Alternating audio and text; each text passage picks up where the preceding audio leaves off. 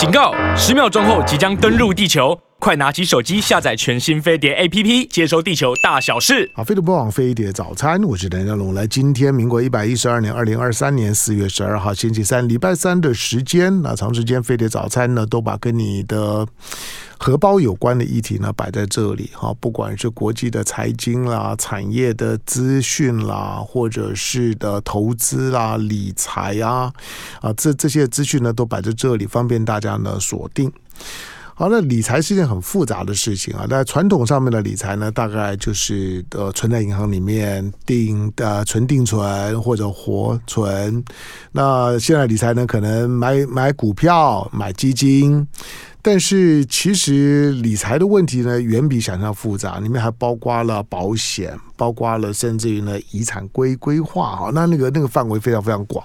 其实每件每件每件事事情呢，都会都会跟你的财务调度呢，如何能够能够呢发挥最大的效益，或者获得最稳定的报酬。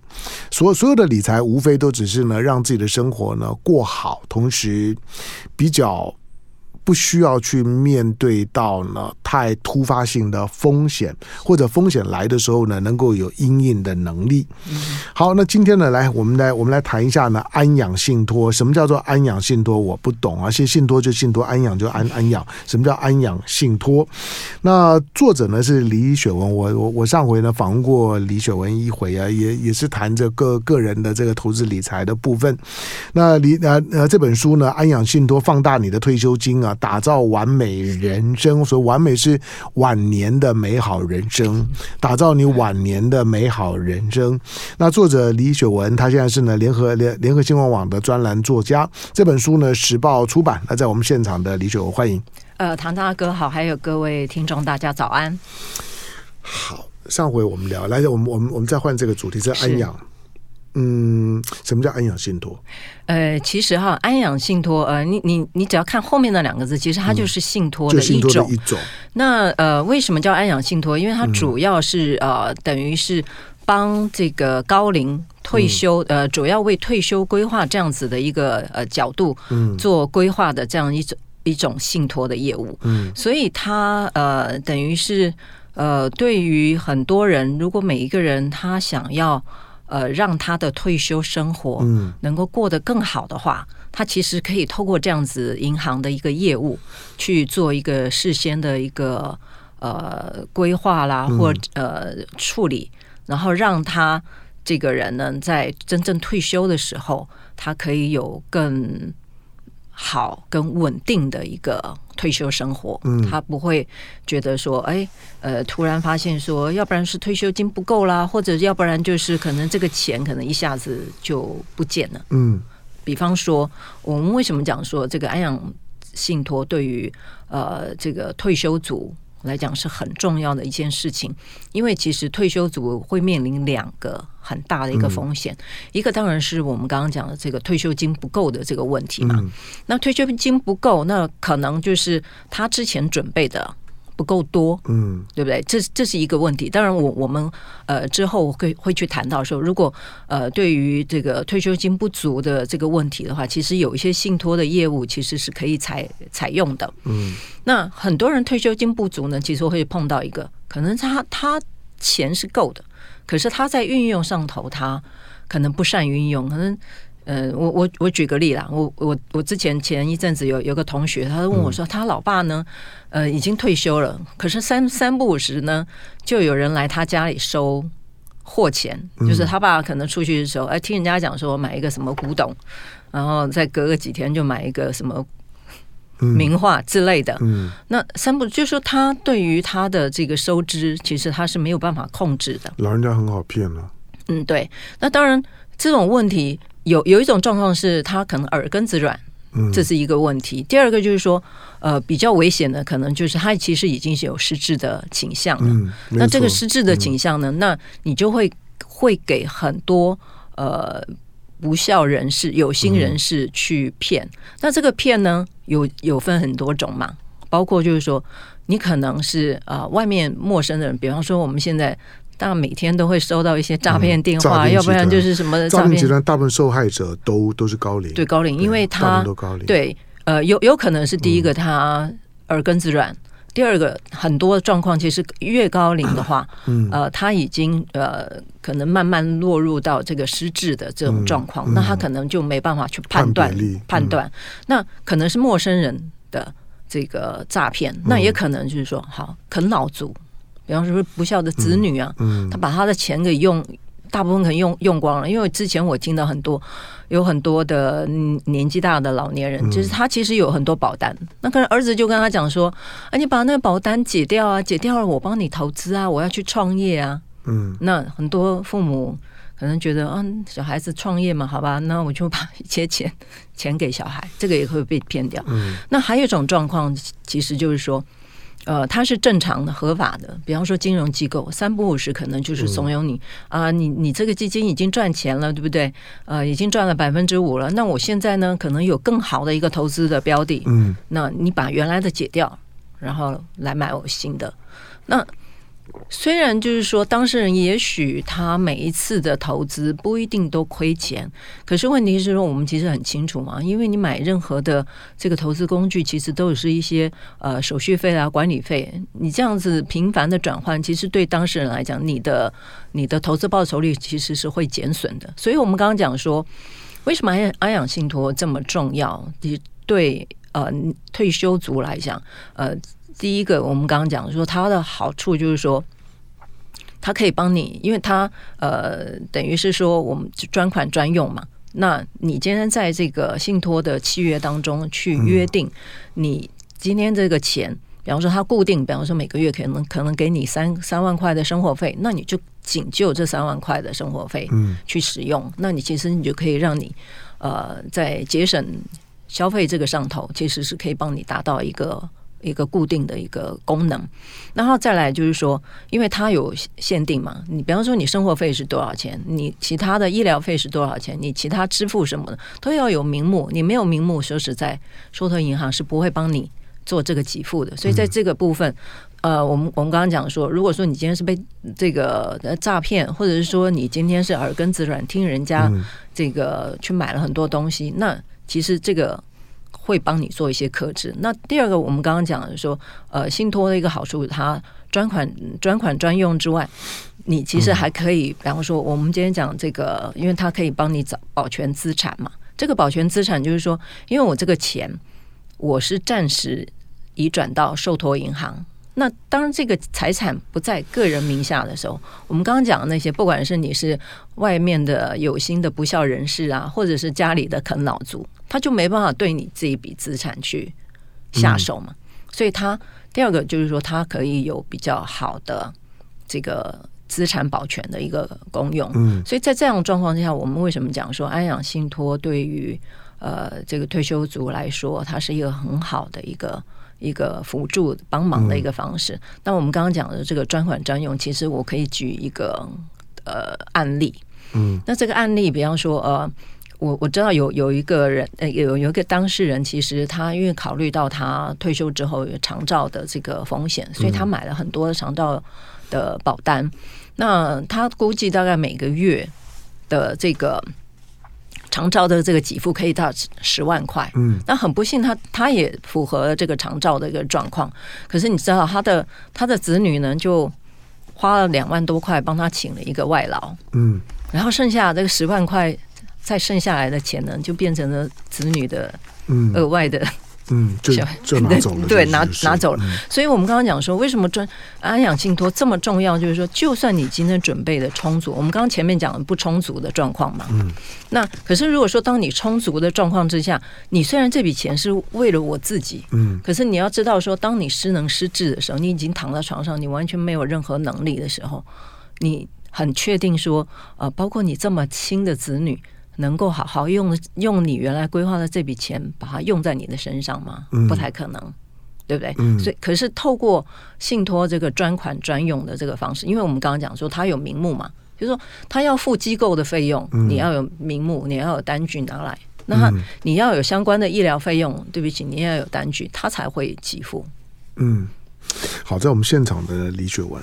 啊，这这本书呢，呃呃，李雪文的新书啊，《安养信托》，那如何放大你的退休金，打造你的晚年完美人人生，晚年的美好人生，这是时报出版。好，那书呢，大家可以在自己自己找。呃，我要进广告就是之前啊，讲我的最近的一些的感触，因为毕竟我自己也也到了这年纪了。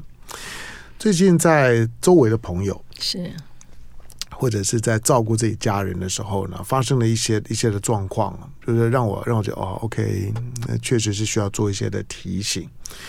就是家里面的老人，不管是自己老了，或者家里面的长辈，因为现在刚刚呢，李李雪文提到，就是说像失智是失智是一个很难判别的症状，没错，因为它的过程非常长，嗯。尤其在刚开始的阶段的时候，你是无法无法在很短的接触，你判断这个人是不是发生失智的症状。当事人是更不会知道。是失智跟健忘的不同，就是你健忘你自己会知道。哎、嗯，我这个是想的，我怎么想想不起来？你会你会知道。所以我常常提一个很简单的判别，就是说健忘是你自己会知道，失智是你不会知知道的。嗯、失智人会觉得他他没有我问题，正常。对，所以你要知道，就是说失智跟健忘是最简单的判别。好吧，但是呢，当一个失失智者呢，他的过程呢当中，他不只是耳根软，而且会大量的重复购买。这个呢，你要小心，在消费行为上面，如果你家里面的长辈开始出现大量的重复购买，不管买买什么东西，买饮料、买矿泉水、买肥皂、买小脸盆，或或者买买大量重复购买，或者买保单，任何人跟他讲买的时候呢，他只要户头可以，他就买了。那种重复购买出现，你就要就要提提防，因为老人家的钱，在我的概念上面来讲，每一个老人的钱都是准备要被骗的。嗯，是。那现在这个社会上面有一些专门专门发老人财的。是，就就是专门对老人下手的那种电话诈骗，只是其中之一。电话诈骗已经告诉你，就是大部分呢被骗的掏肝掏掏肺，把所有的钱全部都转出去的，那几乎都老人，少部分并不是啦，但大部分呢都都老人。但是还有一些不见得是电话诈骗，而是平常的消费行为。嗯，或者呢，周围的人来劝你买保险的啦，等等。我我并不说一定一定不好，而是他有没有那个辨别力。因为老人，尤其是未来独居的老人，越来越越多。是，今天我们的我们的听众听众观众朋友，今天你要留意，就是你自己衡量你自己，你未来独居的机会会不会很大？嗯，现在不婚不不生，晚婚晚生的比例非常高，所以将来一个人呢，过晚年的机会是很高的。你不要说我有朋友，不，那个时候呢，朋友在哪里，你并不并不知道。所以你好不容易存了一些一些的一些的钱，你以为勉勉强强能让你过个几年？但我不知道大家存存多少啦，就是基本上面我常常说，如果是很很突发性的危机，你起码要有十八个月里面的你以上的这个，就是说应付生活的能力，就你一毛钱突然都都都没有了，那你要有每个月的固定的开支的，大概会有个 range。你越晚年就发现了，你每个月的开销大概越固定，大概会在一个 range 里面，不会不会再有突然的这种大额的支支出，除非你受伤了。如果你受伤了，你生病了，健保。对了，健保会 cover 一一部分，可你要知道，有一些是健保 cover 不不了的，那些的医疗支出、长照的支呃支出，那都是钱。那你最少十八，但是如果是平常过日子，那。除了劳保之外呢，劳劳保的退休给付之外，你自己存了多少钱？这些钱第一个你要先确定不会被骗，好吧？那家里面呢，不管是你你自己是老人，或者家里面有有老人，我建议你就是说想想想看解决几件事情。第一个，老人基于他本身的本身的不安全感，他的存折、他的密码，他多半不会跟你讲。嗯嗯嗯。是他到他到底有钱放在哪里？他通常不会不会跟你说。越老他越没有安安全感，不一定跟失智有关。嗯、第二个，很多的老人呢，他会有开开开这个银行的银行的保险箱，那个保险箱呢，嗯、他也不会跟你讲。是他放了什么东西，他的钥匙在哪里呢？嗯、都不知道。我我我现在周围的朋友呢，就会遇到这样的这些情况，就是当失智的时候呢，他开始抗拒。你越失智，你越问他，他越不说。他甚至有情绪，觉得他本来就就有就有那种的妄妄妄想症的时候，他就更觉得呢，你好像觊觎他的那不是妄想，是 真的。可是你就越没有安全感，因为他可能是家里面，尤其很多的妇女掌握家里面的财政大权。可是当他失智的时候怎么办？你的你的你的户头等等都没有用哦。你带他到银行，他也讲的讲不清清楚哦。你说隔一阵之后，你发现他钱去哪，他自己都讲不出来。那。保险箱就更不要说。所以每个银行里面呢，都有一些已经呢已经濒临死亡的保险箱。这这个人可能都不在，但是谁谁谁来开？里面放什么东西不知道。未来每个银行里面可能都会有很多形式上存在，但是精神上死亡的保险箱，里面放着不知道的东西。那你作为家人或者你本人这部分呢，要如何去去处理？我觉得它是个社会工程。未来独居人很多，嗯、每个人走了之后留下什么东西，有时候连交代的机会都没有。好吧，安养信托呢是其中考虑的一点了，让你比较没有负担，不见得解决所有的问题，但是最少启发你一个思考。来进广告，回头之后继续跟李雪文聊。啊，飞碟不枉飞碟早餐，我是谭家龙。那今天礼拜三的是时间，来我们谈一个观念的安养信托，安养了或者就是安养机构的安养，安养信托，顾名来讲，就针对呢中中高龄者，你本身呢退休了之后呢，如何让你的钱运用的最最保险，然后最有纪律，而且你不用去烦心，而周围人也很难去染指。是这个可能是每一个老人，尤其现在未来的独居老人会越来越多。嗯那就算你你不是独居老人，你如果没有小孩或者小孩不可靠，你就把这当独居老人。总之是你即使是有伴侣，你先走或者伴侣先先走，你不知道，不知道彼彼此之间财务呢？你说能够相互透明到怎么样地步？我我我也很怀疑。越越高龄的时候越怀，平常都有藏私房钱的习惯了，何何况到了晚年的时候呢，你就更没有安全感。没有安全感的时候呢，你如何确保你自己的财务安全？在过去我常常讲，就人现在越来越越长寿。我们现在的平平均余命啊，台湾平均余命已经到八十一岁了，女女生大概到八十四四五岁，男男生大概在七十八九岁。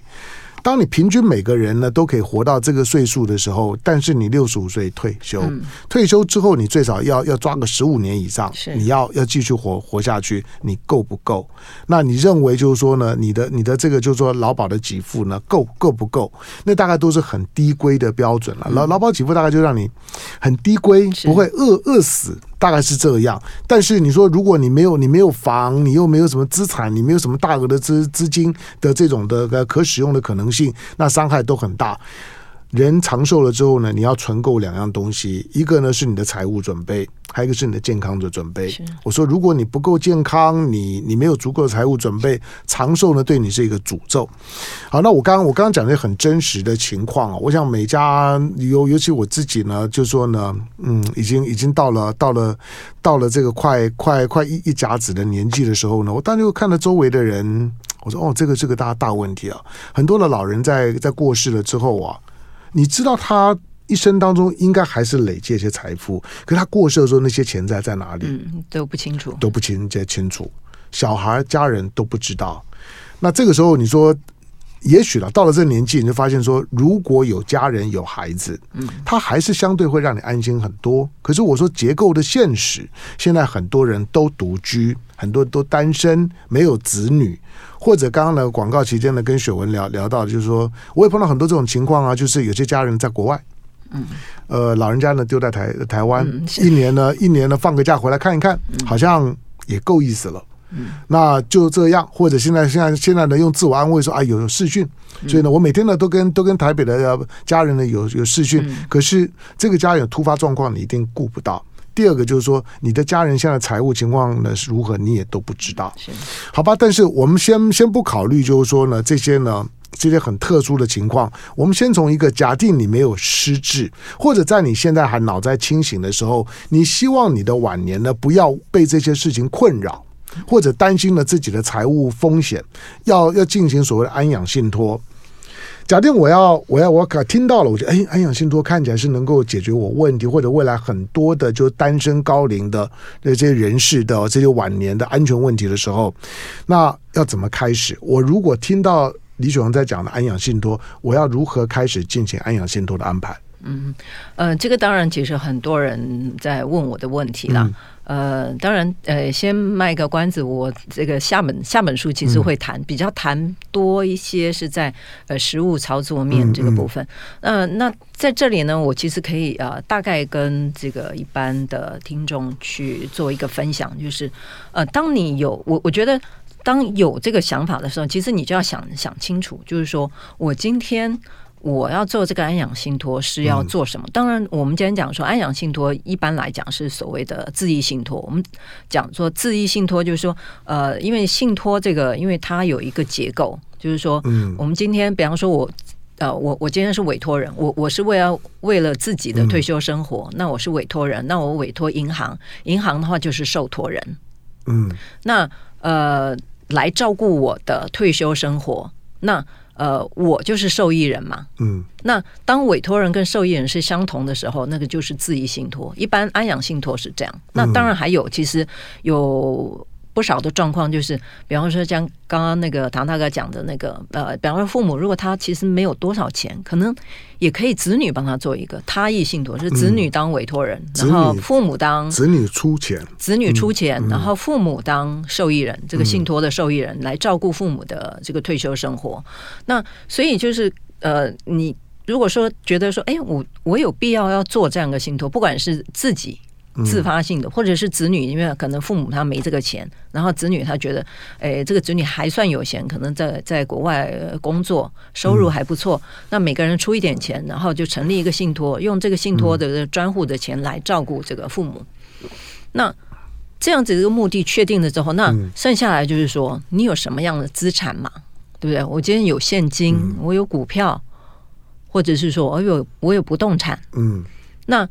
现金比较好处理嘛，因为对银行来讲，你信这个现金可以用很多的信，这个这个做做这个处理，这个信托财产的这个这个资产运用。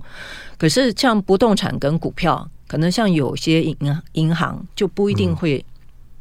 收这样子的，这都是在你的签信托契约的过程当中可以谈的，嗯、对不对？对，可以谈。你可以，因为看他能能不能做，就是。对，大部分其实现在安阳信托每一家银行几乎，就是说，呃，金钱你是给他钱的，他都不会拒绝嘛，因为钱的形式比较是比较比较简单。可是如果说你今天是呃股票。或者是不动产，嗯，那股票有什么形式呢？比方说，我今天讲讲一个简单的，就是说，呃，唐大概也知道说，现在呃很流行所谓的纯股族嘛，嗯，就是所谓纯股族，就是说他们很喜欢买股票，然后买股票都是买那个高股息、高值利率的股票。那他们求的是什么？每个月每呃不每每年或每每半年每季。就是配配席，他用那个配席来过生活。嗯，那如果你今天是呃有呃这种股票的，股票的这个其实也可以信托，当然你还要你是要看这个这个受托机构，不是每一家都会都会做。那我们刚刚讲的说，那你就可以办一个呃孳息自益，嗯，呃本金他益，孳息就是说那个。嗯股票的股息利息是就是给给我自己用，然后本金他益呢，他就是给子女嘛，就是反正股票走了之后，那个股票金呢就就是给那个。那很多人讲说，我现在就在做，我干嘛要把我的股票去做信托？我们刚刚讲了嘛，你不知道你什么时候会有任何的一些风险，当你没有办法确定。比方说，你买了一些一些股票，你你现在是自己在收股息，自己当生活。可是我们假设一种状况，当这个意外发生了，如果你没有办法去领这个股息，谁帮你领呢？是你的子女。你子女领了之后，你确定你子女会把这个钱用在你的身上吗？嗯，对不对？所以我们说，呃，如果你有股票的话，其实你也可以考虑，就是说跟一些呃受托银行问他们是不是有，或者因为其实现在呃可以做这个受托人的，除了。这个银行之外，其实证券商也可以做，但是现在很多纯股族其实是跟券商往来嘛。其实你也可以跟券商讨论，哎，我如果有这么多股票都是呃纯股族的话，那我可以跟这个券商去讨论说，哎，我成立一个有价证券信托来来照顾我的，就是孳息自益、本金他益的这种方式来照顾我的退休生活。那如果说你有一栋不动产的话，那你就要考虑啊，那我到底是要把它卖掉呢？嗯，对不对？或者是说你是用以房以房养老，你就是逆逆向房贷的方式，你从银行贷一些钱出来，或甚至就是说现在很呃有新的就是所谓的留房养老，留房养老就是说我把我的房子租出去，然后我用那个租金汇入到信托当中，然后信托再定期给我给我照顾我的钱，那。这三种，那当然就是每个人的衡量状况不一样嘛。那以房养老，因为比方说，呃，因为银行它要就是呃愿意乘坐这样业务的话，它还要考虑你你房子的，因为第第一个以房养老，你一定要自住自己住在里头，那银行才会才会呃。跟你做这样子业务，然后他还要考虑你你你这个地方，如果说很偏远的地方，那当然银行他觉得没有，其实他没有没有利润呐，他他这个贷贷款给你，他觉得没有太大的这个意义，嗯那你可能也贷不了什么钱。那再再来的话，你可能就要考虑说，好，那留房养老，那你这个房子租出能不能租出去，好不好租，对不对？那每个月的租金多少，是不是够你的生活费用？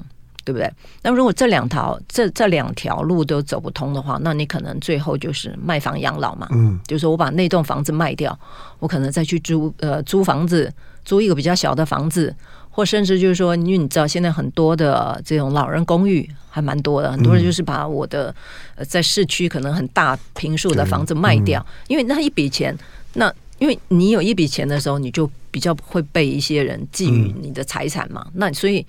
我就会比较建议，就是说，那你这个卖房了之后，这笔钱，呢你就要入到这个信托专户中，由信托这个这个专户定期做一些给付的功用。所以我刚刚讲就是说，当你愿意想要用这个安养信托来帮你做这样子的一个嗯照顾你自己的退休生活的话，那你可能就要先盘点一下，我到底有多少的资产，我有多少现金，对不对？现金的话，我们刚刚讲，其实每家银行其实都可以收。可是，如果说你今天有有一些股票，因为很多人他不见得手边很多现金，因为现现金因为这个利息也不是很高嘛，嗯，没有太多人会，所以大部分可能就是放在可能不动产或者是股票上头。那这个股票跟房地产，那你就要考虑你想要往来的这家银行是不是有这个意愿来乘坐这样业务？嗯，你可能要先问一下。嗯，好，最近我要这两个问题问，一个就是说。呃，这种安养信托的费用怎么怎么算？就是说，帮你帮你帮你做做信托的信托信托机构会怎么给你收费？嗯，呃，一般信信托有三种费用，嗯、第一个就是申办费，就是开办费嘛，嗯、就是说我办理这样一个业务，嗯，呃，目前大概三五千块，其实都都可以搞定啦。三五千块，甚至还有比较少一点的。嗯，那这个是开办费。第二个就是说，呃，他会按呃，就是所谓的信托管理费。那个信信托管理费是按年，按年。比方说，你一年你这个资产你在这一家受托银行，比方说你是一千万的一个资产，它就按按照一千万的，比方说大概千分之二。如果算像这个制式化契契约的话，差不多是千分之二到千分之五左右。就一年大概两两万到五万。对，嗯、那呃，除此之外，那当然还有一个修约费。修约费就是你要修约的时候才会付，没有修约的话是没有。所以.呃，理论上呃是前面那两个，就是开办费，嗯。跟这个信托管理费，那比较多的，那当然就是信托管理费嘛，嗯、就是因为它是按年。对那我过去其实有听到很多人是想说，哎，我的钱呢？嗯、我的钱放在银行，其实他应该要给我利息，嗯、结果我还要给他信托管理费。可是这个其实我会觉得很多人的一个误解，因为你今天第一个，你你今天考虑你你去会去做信托，嗯、你是考虑你的资产安全嘛，嗯、跟专款专用嘛，那。当然，当有一个人帮你做这个资产管理、专款专用跟这个这个财产这个安全的时候，嗯、你应该，你你当然他对方当然要跟你收这样子的一个项目，嗯、等于我们讲讲，我们今天讲的就是一个警卫费用嘛。你、嗯、那，所以我我个人会会比较呃建议，就是一般人就是你你当你在考虑说，哎，这个千分之二、千分之五，这个好像。这个费用，他觉得他不太想付。可是你，你如果从这个财富、财产安全跟专款专用的角度，其实你应该是从这样子的一个一个方式来看，也许你就会觉得说，那个钱可能，而且我们今天讲说千分之二到千分五、千分之五，现在银行一年的定存的利息大概也有一趴，对不对？其实。对于一般人来讲，其实他的负担并没有那么那么重了。那所以最主要就是说，这个受托银行有没有好好的帮你嗯处理这个、嗯、这这笔财产？一趴的话，就是你如果你定存的话呢，你一千万呢，大概大概一年大概就是十万多左右嘛。好，那十万大概呢，付这管理费用是还够的。好，我进到广告，广告回头之后呢，我再问雪文两个问题。一个一个就是说，他们会说啊，要多少钱才能够办？他有没有一个门门槛？第三个就是说，那呃，除了门槛之外，因为因为这同样是一是一笔的，是一笔的财产，每个月使用，每年还是有一些的税负的问问题。嗯、那这个部分呢，怎么处理？那最重要是说，那我如果突然间有紧急状状况，需要一些一些，就是说一些一些比较意外的一些的资资金的使用使用的时候呢，怎么办？这些是不是呢，都可以谈？呃，进广告回头聊。阿飞的莫忘飞碟早餐，我是谭家龙。来，今天我们谈的这这话题呢，可能对许多我们的听众观众朋友来讲呢，可能很重要。那安养信托如何放大你的退休金啊，打造你的完美人生？作者李雪文在我们的现场时报出版这本书。好，书大家呢可以自己找来看，网络上面的实体书店你都能够买得到。重要是说，我希望借着这本书呢，把所谓安养信托，因为最近看了，自己到了这年纪之后，我看到周围的。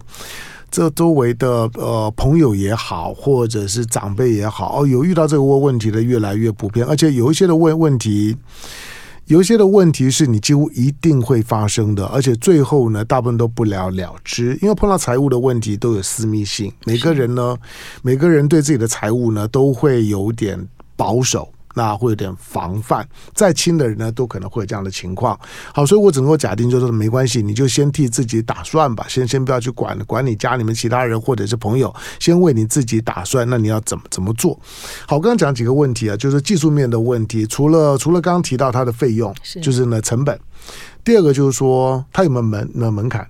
嗯，没有，呃，理理论上是没有门槛了，嗯、但是我们刚刚讲说，因为它有费用嘛，嗯、呃，最主要就是信托管理费，每年按你的这个资产的这个信托的规模，嗯、对，那所以如果说你的金额对你的金额很小很小的话，你今天这样五十万、一百万，说实在，你做一个信托真的是，而且你你做那个信托，他每个月要给你多少钱？嗯，那你他可以给你多多久？这个都其实都是问题。当然，理论上是呃。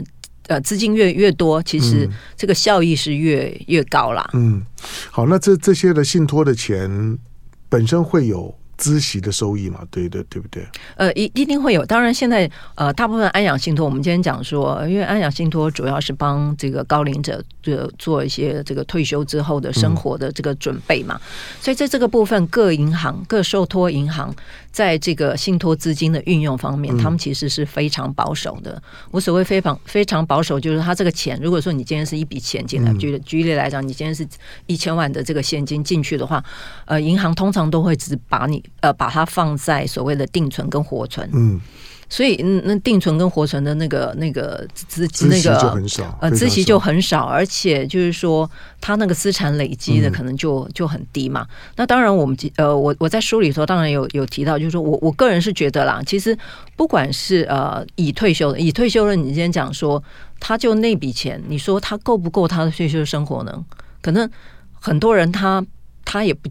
没办法确定，可是如果如果是我们刚刚讲说，好，平均余命，就算呃女性已经差不多达到八十五岁，嗯、可是她搞不好一一不小心就活到九十一百，嗯，对不对？那超过的那个那个钱怎么办？我虽然准准备了一些钱，可能搞不好都不够。嗯、所以在这个投资上头，我个人是认为，不论是退已经退休的人，或甚至就是说，我们今天讲说，不见得安养信托一定是。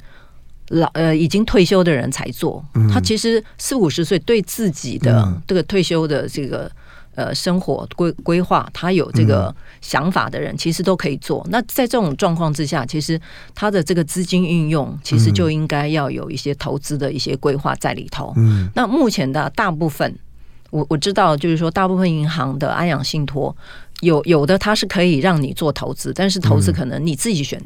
他不帮你做决定，嗯、那有的就是说，他只限定就是定存活存，那就是非常死。所以在这个部分，如果说各位如果想要做这个安养信托的话，其实呃，可能你就要问一下各银行它的这个这个这个业务的内容是什么样子。因为有有的，如果说你今天还想要在退休之后做一些投资的话，那你就要跟这个，你就要问银行，这个我今天做的这个安养信托的业务可不可以？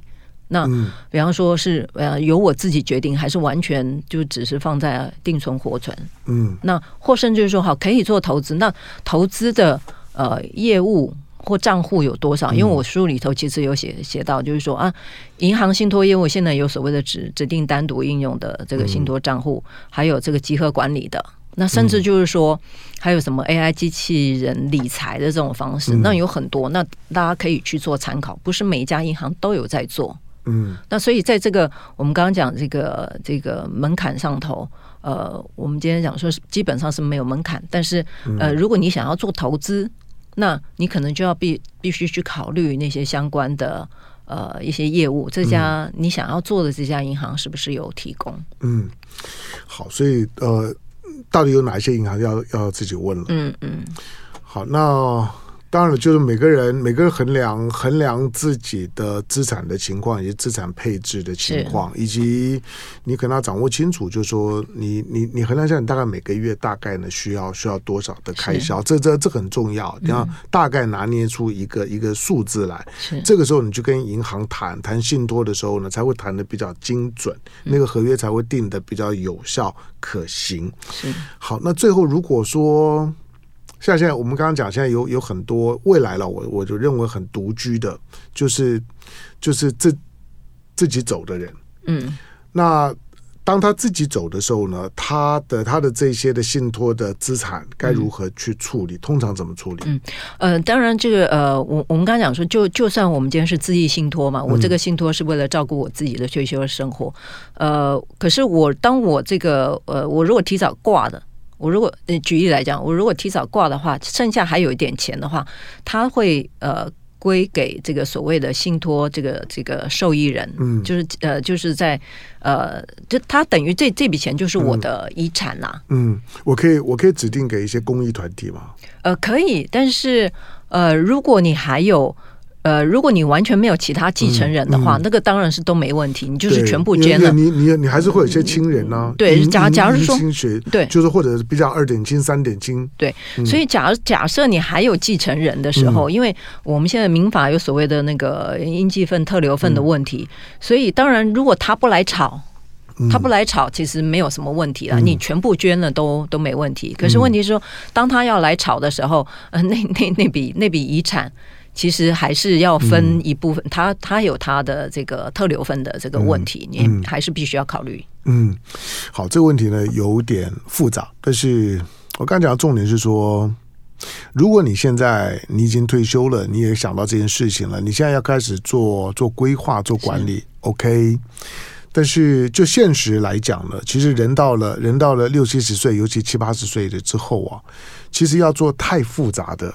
这种的学新东西，然后呢去了了了解新事物，然后做做新的，就是说呢资产或者财务管理的配置形态，那有点难。嗯，就是他他他连连静静的听完，所以就是要提早，所以要提早。我 我的就就是这一点，李雪文讲的也是这一点，要提早。我觉得四五十岁可能就要开开开始做啊。四五十岁之前，以平均余命来讲，太早做可能也不见得有有意义，因为毕竟那还是有成本的。但但是四五十岁之后呢，就开始认真思考这件事情。其实可呃，我可以补充一下，就是说我我个人会第一个就是说，当你听到就是说，哎，这个安养信托对你未来退休。规划是有有用的话，其实我会建议说，你现在就要就要最好就要想，呃，更进一步是做，因为我们刚刚讨论到嘛，就是说，呃，明天跟意外，其实你根本不知道什么时候会发生。其实我碰到很多案例，就是说他单身，他有很多钱，可是他挂掉之后，旁边的人他想要救助他都没没办法，钱提不出来，保单没办法借，没办法领，这样。对，没有错。所以这个是很很复杂，因为你不知道什么时候发生，所以呃，当然。讲说四五呃三四十三四十岁其实其实都可以，嗯，那为什么都可以？因为现在其实银行有很多的所谓的预开型信托，你只要一个开办费就好了，嗯，可能那开办费我听说最低可以一千块，嗯，你开办了之后，因为我只要钱只呃不持续进去，或者是说不达到一定金额之上，或者是他不。不开始给付我任何钱的时候，嗯、我不需要付那个信托管理费，嗯、所以这个成本上头其实是对很多人来讲是没有太大的这个负担的。嗯、好，但我我希望每个人都能够在自己的有生之年有意识能享用的时候呢，是把那钱都用完，用用到最后那一刻刚刚好，嗯、那个那个是呢最完美。但是以现在情况来来看，尤其当高龄化来。的时候，我判断了未来的金融体系里面呢，会有很很多。很多呢，已经跟着跟着主人而死掉的户户或户头，或者是资产，嗯、这些的这些户头跟资产就死在那那那那边。那日本就很多的。对，那这种的，嗯、其实最后就被国家没收，或多或者不知道去哪里。那个呢，你想起来也很可惜。但是如果你不提早做准备，尤其这种安养信托的准备，不但你的晚年会很不保险，尤其当你人走了之后，这些钱呢，可能就无疾而终，你也没有能力去想到，他就不知道去哪里了。好，书呢，大家可以自己先找来看。不过类似这种的题材呢，我会建议呢，还是听会吸收的比较快。好，那下下次呢，李雪文反正他写下本书，书出来之后呢，我们再来呢进一步聊。感谢今天到我们现场的那这本书呢，《安养信托：放大你的退休金，打造你的晚年的完美人生》，作者呢李雪文，书呢时报出版，大家自己找。感谢雪文，谢谢。